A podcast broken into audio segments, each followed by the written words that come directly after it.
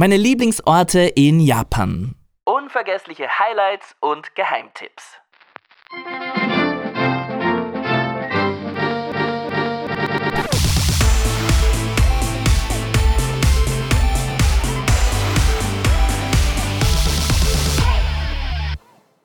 In unseren viereinhalb Jahren in Japan haben mein Mann und ich keine Gelegenheit ausgelassen, das Land zu erkunden. Vom subarktischen Norden bis in den subtropischen Süden, vom Großstadtdschungel bis in die verlassensten Winkel. Ich schätze mich unfassbar glücklich, diese Möglichkeit gehabt zu haben. Und nur allzu gern möchte ich mein angesammeltes Wissen und meine Tipps an euch weitergeben. Servus und Konnichiwa zu einer neuen Folge. Ich bin Alex und zum vorletzten Mal euer Ösi in Kawasaki. In den letzten viereinhalb Jahren, äh, wie gesagt, war es meinem Mann und mir möglich, ganz, ganz viel von Japan zu sehen. Von den insgesamt 47 Präfekturen, die es hier gibt, haben wir 27 bereist. Sofern ich mich nicht verzählt habe. Ja, und heute möchte ich euch meine persönlichen Lieblingsorte verraten. Mit seinem besonderen Fokus auf all jene Gegenden, die sich vielleicht nicht unbedingt auf den Standardreiseplan verirren. Die goldene Route der meisten Japan-BesucherInnen, die zum ersten Mal herkommen, beschränkt sich ja meistens auf die Städte Tokio, Kyoto und Osaka was auch gar nicht so verkehrt ist, bitte versteht mich nicht falsch. Ähm, ich sage nicht, dass sie überbewertet seien oder so. Also diese Regionen haben allesamt sicher extrem viel zu bieten. Kyoto beispielsweise finde ich wunderschön. Vor allem im Juni 2020, ja, im Corona-Jahr, da war Kyoto wie ausgestorben. Tempel und Schreine waren menschenleer echt idyllisch und besinnlich und wahrscheinlich so, wie es halt eigentlich sein sollte. Nur mittlerweile ist der Massentourismus halt wieder voll im Gange. Touristen drängen sich durch die spirituellen Orte und der öffentliche Verkehr keucht unter den Massen. Ich meine, die Touristen selber können ja auch nicht wirklich was dafür. Das gehört halt einfach besser gemanagt. Noch dazu, wo Japan als Land einfach so unglaublich viel mehr zu bieten hat als immer nur Tokio, Kyoto, Osaka.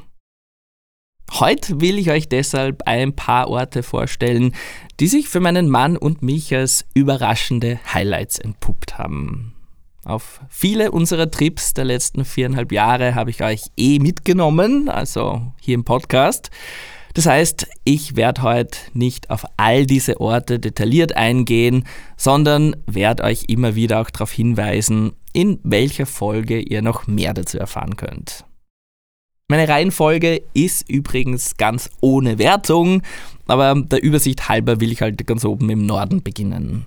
In Hokkaido. Nicht Hokkaido übrigens, wie es in Österreich gern mal ausgesprochen wird. Ähm, Hokkaido ist Japans zweitgrößte Insel und ihr Name bedeutet übersetzt Nordmeerstraße. Dort ist zum Beispiel die japanische Milchindustrie daheim. Auf jeder Supermarkt Butter, die was von sich hält, steht groß drauf Made in Hokkaido. Da schmeckst du quasi die Natur, die einzelnen Grashalme raus. Soll heißen, ganz, ganz vieles an Hokkaido hat mich auch ein bisschen an Österreich erinnert. Was eigentlich recht schön war, es war nämlich so, dass mein Mann und ich im Jahr 2020 wegen Corona nicht nach Österreich fliegen konnten. Alternativ haben wir dann unseren Sommerurlaub einfach nach Hokkaido verlegt, wo auch die Temperaturen deutlich angenehmer waren als hier im Großraum Tokio. Dort sind wir dann so circa elf Tage lang mit dem Auto herumgedüst, vom Westen der Insel nach Osten. Viele Felder, viele Kühe, angenehm wenige Menschen. Als Highlight eingeprägt hat sich aber ganz konkret der Nationalpark Shiretoko im Nordosten. Der erstreckt sich über eine ganze Halbinsel und ist ein echtes Naturparadies entlang der zerklüfteten Küste.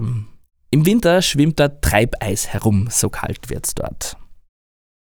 Der Shiretoko Nationalpark ist so riesig und sehenswert, dass wir ihn auf gleich drei verschiedene Arten erkundet haben. Einerseits zu Fuß, also in Form einer Wanderung durch üppiges Gestrüpp und Sumpflandschaften.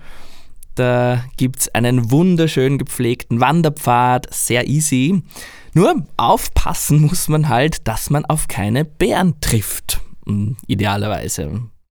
Braunbären sind nämlich das Symbol des Nationalparks. Die Halbinsel gilt als einer der Orte mit dem dichtesten Braunbärvorkommen der Welt. Vermutlich deshalb, weil der Lebensraum hier so extrem divers ist, also von alpinen Bergzonen bis Meeresküsten alles bietet. Stichwort Meeresküsten. Die zweite Art, die Shiretoko-Halbinsel zu erkunden, ist per Boot. Es gibt dort mehrere Anbieter für so Ausflugstouren und diese Boote fahren dann meistens bis zur Spitze der Halbinsel das heißt, ihr bekommt einen perfekten Blick auf die Küste, auf spektakuläre Berg- bzw. Vulkanformationen, Klippen, Wälder und Buchten. Und in einer solchen Bucht konnten wir zum Beispiel eine Bärenmutter mit ihrem Jungen erspähen. Also vom Boot aus in sicherer Entfernung. Das war schon echt cool. Die dritte Art, dort herumzukommen, ist mit dem Auto. Das ist dort mitten im Nirgendwo vermutlich sowieso ein Muss. Wir haben damit zum Beispiel eine atemberaubende Passstraße überquert und haben in einem heißen Wasserfall geplanscht. Der Shiretoko Nationalpark im Nordosten von Hokkaido wurde 2005 zum UNESCO-Welterbe erklärt. Absolut zu Recht, wie ich finde. Und mein persönliches Highlight der gesamten Präfektur was wir auf unserem Roadtrip durch Hokkaido sonst noch so erlebt haben, das könnt ihr euch in der Folge 18 Ziegenmelken in Japan noch einmal genauer anhören.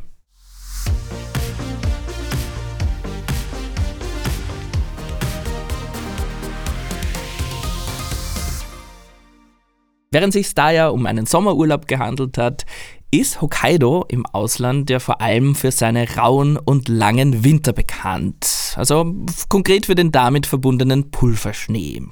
Mein Mann und ich konnten uns Anfang des, des Jahres selber davon überzeugen. In Folge 62 habe ich euch da vom berühmten Schneefestival und unseren steif gefrorenen Schals erzählt.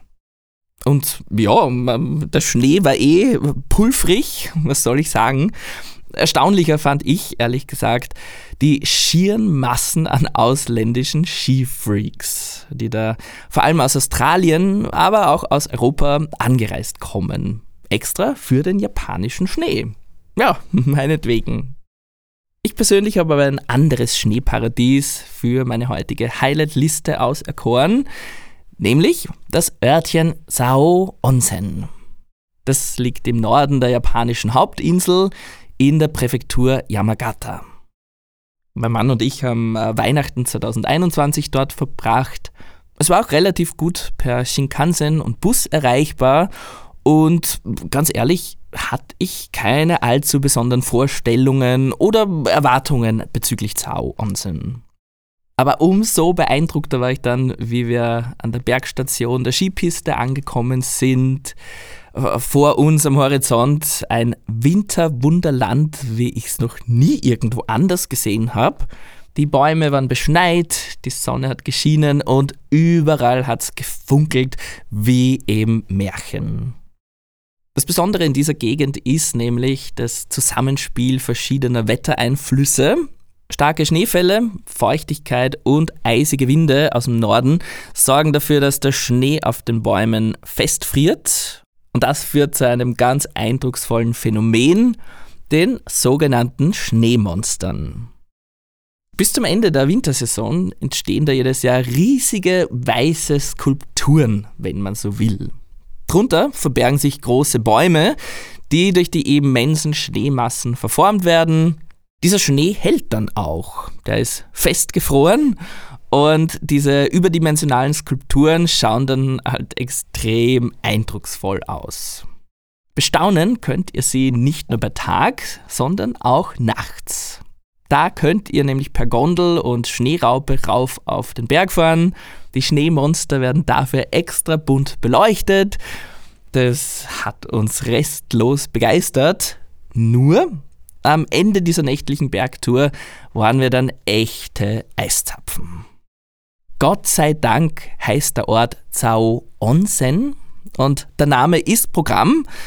Je eisiger die Außentemperaturen, umso geiler finde ich es nämlich in 42 Grad heiße Quellen zu hüpfen und mich schön durchköcheln zu lassen wie einen Schrimp. Nicht nur findet ihr hier im Ort tolle Ryokan-Unterkünfte mit eigenen Onsen, viele davon könnt ihr auch nur zum Baden besuchen. Und außerdem findet ihr über das gesamte Ortszentrum verteilt mehrere kleine öffentliche Badehäuschen. Das sind einfach winzigste Holzhütten mit einem Onsenbecken drinnen. Komplett ohne Firlefanz und ja eben mehrmals mitten im Ort. Mehr zu diesem Ausflug gab es übrigens in der Folge 39 Schneemonster in Japan. Wenn ihr sagt, Onsen ist geil, Skifahren weniger, hätte ich noch ein anderes Winterhighlight für euch parat, nämlich ein Bergdorf namens Nyuto Onsen in der nördlichen Präfektur Akita, ebenfalls öffentlich per Shinkansen und Bus erreichbar. Mittlerweile wisst ihr, dass ich ein absoluter Fan der heißen japanischen Quellen bin. Kaum ein Inlandsurlaub ist ohne Onsen-Besuch ausgekommen. Ihr könnt mir also glauben, ich habe wirklich, wirklich viele Onsen besucht. Aber so derart rustikale und gleichzeitig malerische Onsen wie im Ort Nyuto Onsen habe ich sonst nirgendwo in Japan gesehen.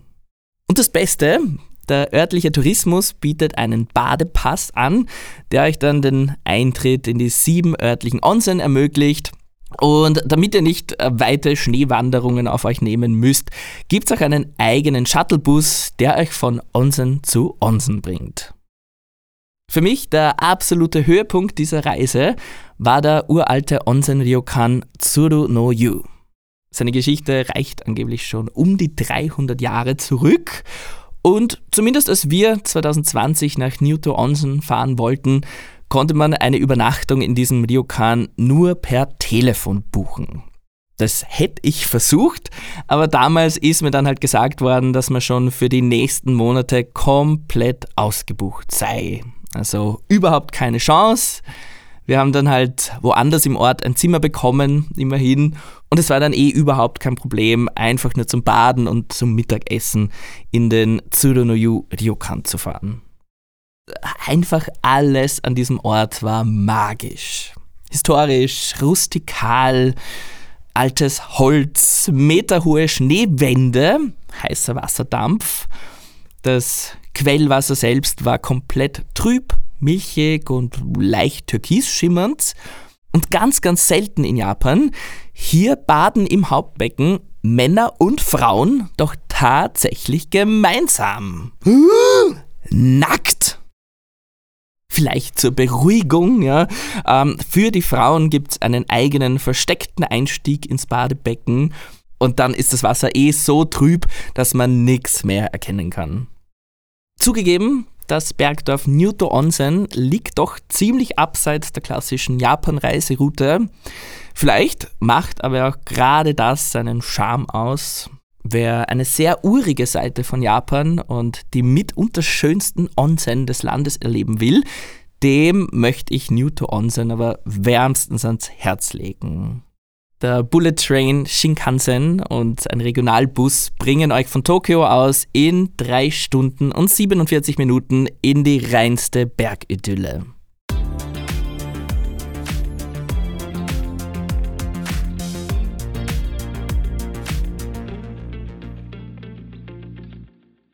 Aber nicht für alle Highlights habe ich so lang herumfahren müssen. Allein bei uns im Großraum Tokio gibt es immer was zu entdecken. Spannende Stadtteile, in denen man sich regelrecht verlieren kann. Da habe ich echt lang über der Frage gebrütet, welcher Stadtteil von Tokio mir eigentlich am besten gefällt. In die Endauswahl sind zwei gekommen. Erstens der Bezirk Minato, gleich neben Shibuya Und ja, okay, Minato ist jetzt mit Sicherheit kein Geheimtipp, aber trotzdem ein Highlight. Weil egal ob die Prachtstraßen von Omotesando oder die vielen engen verwinkelten Gassen, der Bezirk Minato ist nicht nur super stylisch, sondern fühlt sich für mich einfach extrem cool, modern und international an. Da wird Tokio seinem Ruf als Weltmetropole wirklich gerecht.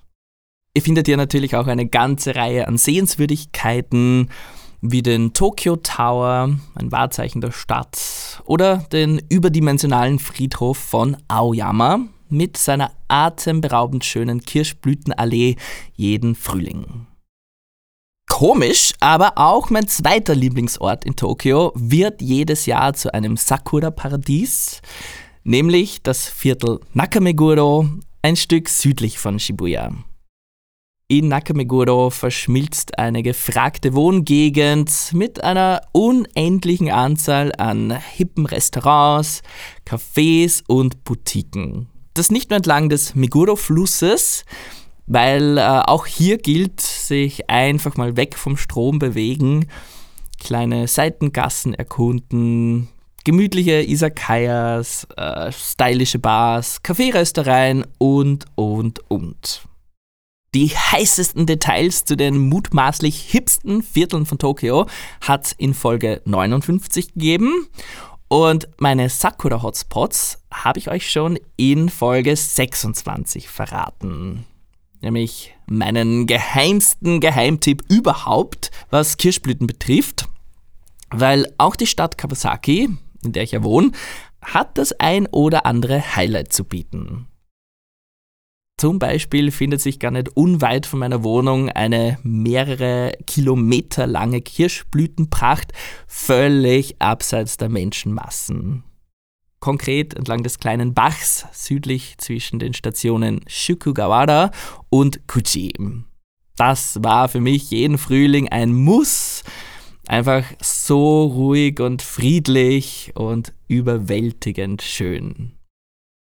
Auch in Kawasaki gelegen ist das Japan Open Air Folk House Museum, auf Japanisch Nihon Minka-en. Vor allem, wenn ihr es während eurer Reise nicht in ländlichere Gegenden schaffen solltet, könnt ihr hier in diesem Freilichtmuseum traditionelle alte Bauernhäuser aus ganz Japan bestaunen. Genauso urig übrigens ist das natürliche Onsen Shiraku no Yu in Kawasaki mit einer waschechten Bergdorf-Atmosphäre mitten in einer Wohngegend. Das ist eine absolute Seltenheit. Weil äh, immer wieder fragen mich Leute, hey, welche Onsen kannst du mir denn in Tokio oder Kyoto empfehlen? Und meine Antwort ist, äh, sorry, äh, Tokio und Kyoto sind nun mal Großstädte. Die mögen für ganz, ganz vieles bekannt sein, aber halt leider nicht für heiße Quellen. Für die muss man in der Regel schon ein bisschen raus aufs Land fahren. Aber eine seltene Ausnahme wäre halt dieses Shiraku no Yu Onsen mitten in Kawasaki. Ein echtes Juwel, wenn ihr mich fragt. Mit einem angrenzenden Soba-Nudelrestaurant, mit herrlichen Menüs. Also dort lässt sich's aushalten ganz besonders an Regentagen. Mehr Schlechtwettertipps könnt ihr euch übrigens noch einmal in Folge 25 reinziehen.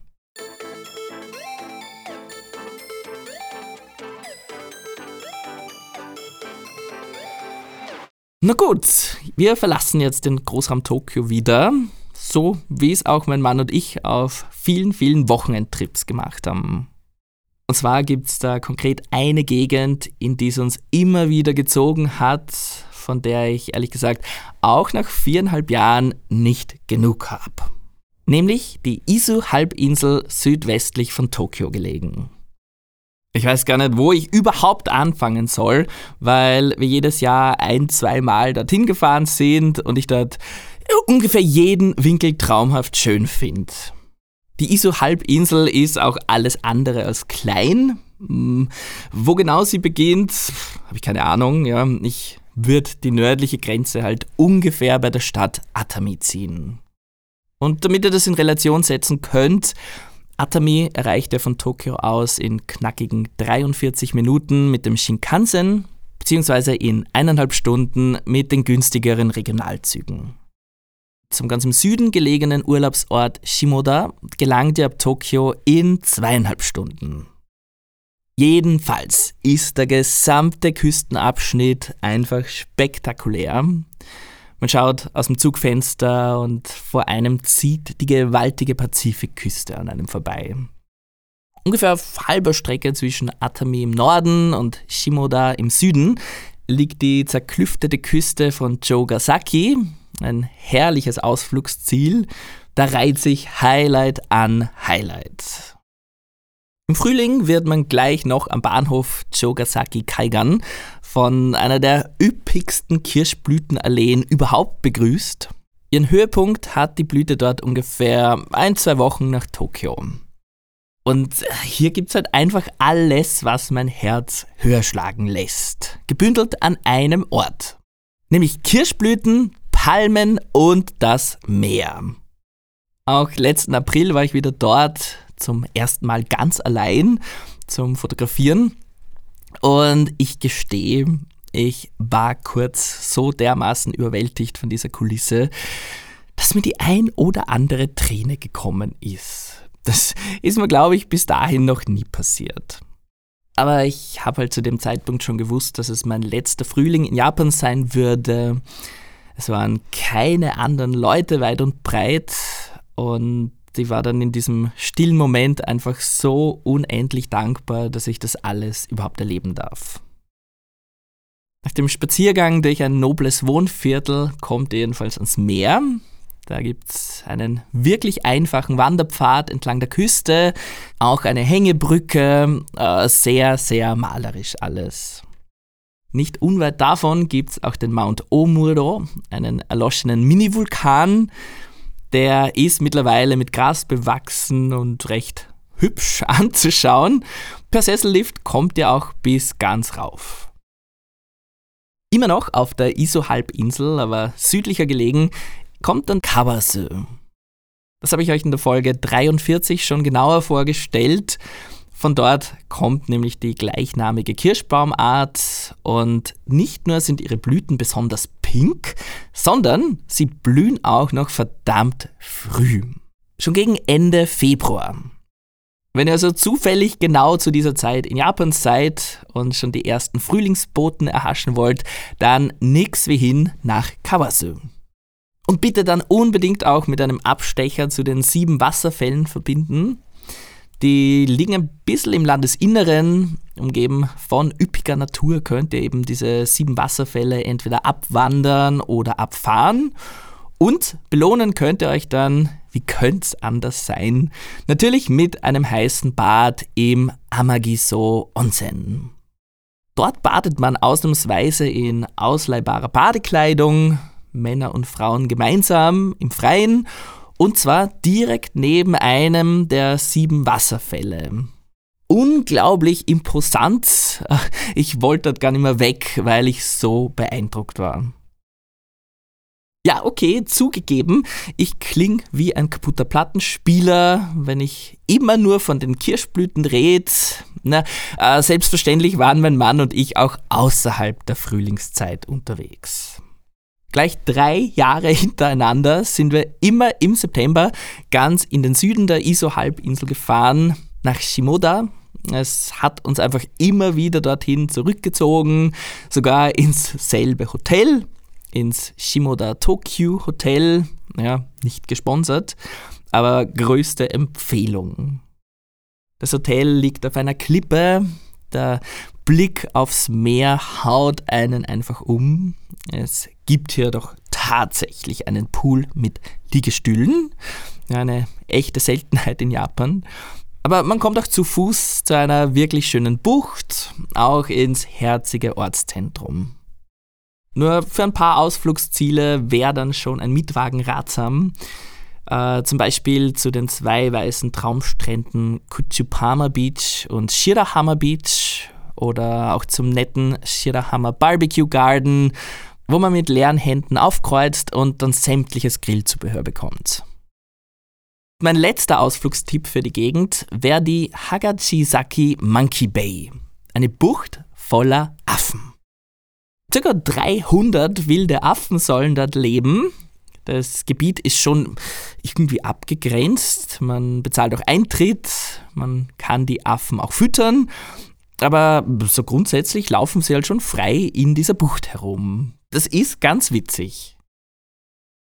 Ihr werdet gemerkt haben, meine Liste an Tipps für die ISO-Halbinsel ist lang und sie war auch in keinster Weise vollständig. Auch nach mehreren Ausflügen dorthin habe ich den Eindruck, dass es immer noch extrem viel dort zum Entdecken gibt. Ähm, zum Beispiel soll die gesamte Westküste noch viel mehr unberührte Natur bieten. Wäre auch einmal spannend. Die äh, von mir erwähnten Ortsnamen und so weiter habe ich euch jedenfalls in die Show Notes gepackt.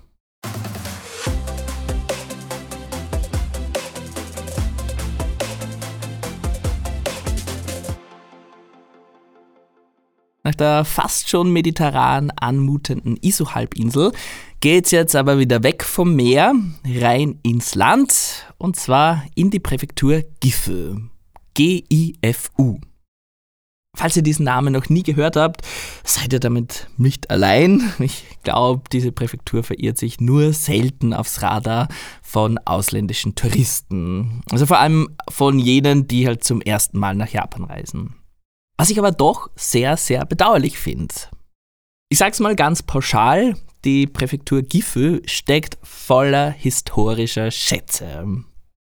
Traditionelle Architektur und Kultur eingebettet in idyllische Berglandschaften.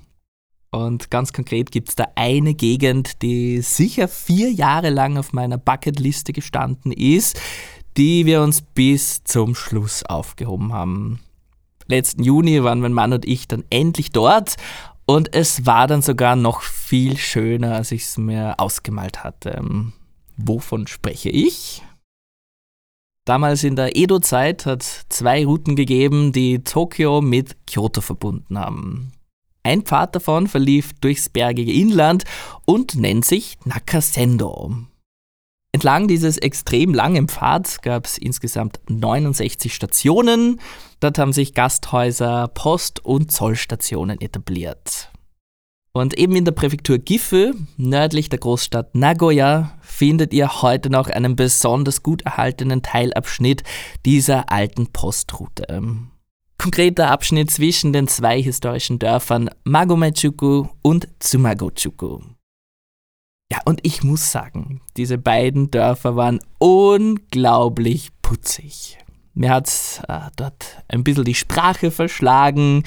Ich habe aber hunderte Fotos geschossen. Äh, sehen könnt ihr die übrigens auf meinem Instagram-Account Alex fotografiert irgendwo. Mm, ich glaube, ich war noch nie in irgendeinem anderen historischen Dorf in Japan, das so dermaßen gut erhalten ist und mit so viel Liebe gepflegt wird wie diese zwei hier.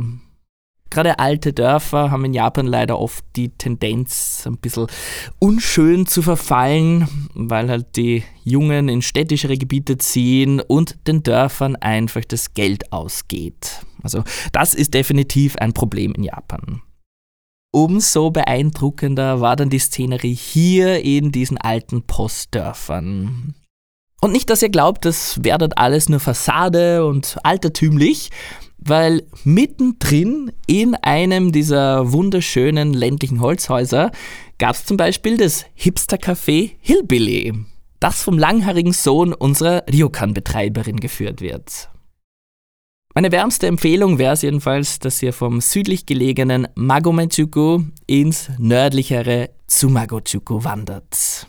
Also diesen Teilabschnitt des Nakasendo-Pfads zu Fuß geht. Es sind acht Kilometer, das dauert ungefähr zwei, drei Stunden und es lohnt sich auf jeden Fall. Ihr wandert da durch andere winzigst kleine Dörfer, durch Wälder, an Obst- und Reisfeldern und an spektakulären Wasserfällen vorbei. Solltet ihr übrigens in Magome übernachten, was ich euch sehr empfehlen würde, könnt ihr euer Gepäck einem Shuttle-Service im Ort übergeben. Der bringt euch dann von Magome nach Zumago, wo ja eure Wanderung endet und wo ihr wieder in den Zug einsteigen könnt. Alles sehr, sehr komfortabel. Aber falls ihr nicht öffentlich, sondern so wie wir mit einem Mietwagen unterwegs seid, plant unbedingt einen Abstecher ins Atera Valley mit ein.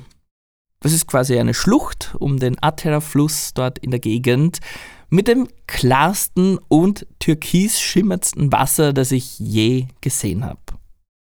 Trotz Regenzeit hatten wir im Juni riesiges Glück mit dem Wetter.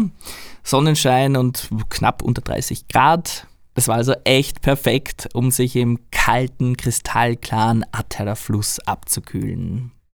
Der Fluss war, zumindest als wir dort waren, überhaupt nicht reißerisch. Er ist sehr um, kurvig, hat auch viele Wasserbecken, quasi Naturpools. Und obwohl mein Mann und ich normalerweise überhaupt keine Draufgänger sind oder so, konnten wir nicht widerstehen, von der Klippe rein in eines dieser tiefen Wasserbecken zu springen. Extrem geil erfrischend. Aber trotzdem will ich es dazu sagen, Baden in natürlichen Gewässern bitte nur auf eigene Gefahr und ja, vor allem fließende Gewässer sind bitte nicht zu unterschätzen. Ja, Im konkreten Fall des Atera Valley haben wir halt schon im Vorhinein gewusst, dass an den ruhigeren Stellen die Leute gern mal baden.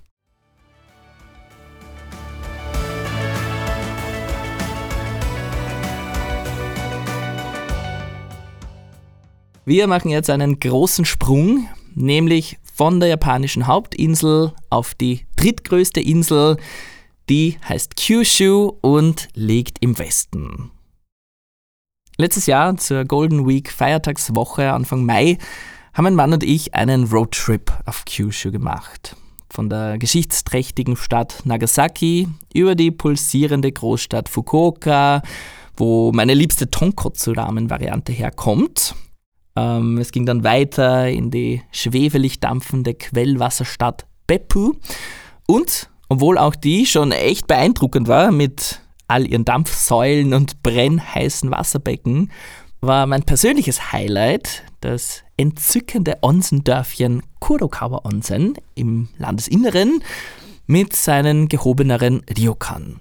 Generell die wandertaugliche Landschaft um den Vulkan Aso herum. Dort ist übrigens immer wieder mal weitläufig abgesperrt, weil der Vulkan halt äh, nach wie vor aktiv ist und immer wieder mal von sich hören lässt. Unser Roadtrip auf der Insel Kyushu war extrem vielseitig und voller Highlights. Von Stadt über Natur, Vulkane bis Meer, von Kultur bis Essen. Und das in einer traumhaften Umgebung, die trotz Golden Week Feiertagswoche nirgendwo überlaufen war. Das war also äh, wirklich angenehm und ja, ich glaube, man kann gut und gern ein paar Urlaubstage von der japanischen Hauptinsel abzwacken und sie nach Kyushu verlegen. Da schlummert meiner Meinung nach noch ganz, ganz viel Potenzial. Was genau wir während unseres Roadtrips so erlebt und gesehen haben, könnt ihr übrigens in Folge 46 nachhören. So, jetzt komme ich zum letzten Lieblingsort, den ich euch heute vorstellen will. Wir steigen in den Flieger und bewegen uns ganz, ganz weit südlich bis kurz vor Taiwan. Weil da liegt die kleine subtropische Insel Ishigaki. Die ist Teil der japanischen Präfektur Okinawa. Und ja, äh, die Okinawa Hauptinsel mag zwar viel leichter und günstiger zu erreichen sein, sie ist aber doch auch recht riesig mit großen Städten, Industrie, viel Autoverkehr und amerikanischem Militär. Das, äh, ja, das mag unter Umständen eh ganz witzig sein auch. Aber wer halt wirklich eine subtropische Inselidylle sucht, sollte sich schon eher nach den kleineren Inseln umschauen. Und da hat für mich Ishigaki gepunktet. Weil die Insel für uns genau die richtige Menge an Sehenswürdigkeiten und türkisblauen Traumstränden hatte. Einmal sind wir ein bisschen gewandert, ein anderes Mal haben wir einen Tauchkurs im offenen Meer gemacht, ähm, was vor allem mich eine Riesenüberwindung gekostet hat, aber mich schlussendlich auch mit ungeheuer schönen Eindrücken belohnt hat. Mehr über Okinawa, das Hawaii von Japan, könnt ihr übrigens in gleich zwei Folgen hören. Einmal in Folge 7 und einmal in Folge 22. Sorry, dass ich euch da auf äh, so viele alte Folgen verweise. Ich hoffe aber, dass euch das hinsichtlich äh, der Reiseplanung weiterhilft, weil aus Zeitgründen konnte ich heute natürlich nicht auf alle meine Lieblingsorte im Detail eingehen. Mehr war das heute vielleicht als eine Art Überblick und Inhaltsverzeichnis zu sehen. Ich schaue jedenfalls sehr, sehr gern auf die vergangenen Jahre zurück, wird mein Gefühl sogar als äh, Ehrfurcht beschreiben und als tiefe Dankbarkeit, einfach so viel Neues und Schönes während dieser Expertzeit erlebt haben zu dürfen. In Japan und auch außerhalb. Außerhalb des Landes befinde ich mich übrigens jetzt gerade, weil nach 27 besuchten japanischen Präfekturen haben mein Mann und ich uns gedacht, es darf jetzt doch auch mal ein bisschen was anderes sein. Konkret befinden wir uns im Moment irgendwo in Ozeanien. Fotos von dieser Reise landen früher oder später sicher auch auf meinem Instagram-Account Alex fotografiert irgendwo zusammengeschrieben. Und ja, während wir jedenfalls gerade den Frühling genießen, was ich ja ehrlich gesagt auch komplett bizarr und verwirrend finde, ähm, wünsche ich euch eine herrliche Vorweihnachtszeit. Einmal hören wir uns dann noch von meinem großen Umzug. Also bis dahin, Matane, euer Ösi in Kawasaki.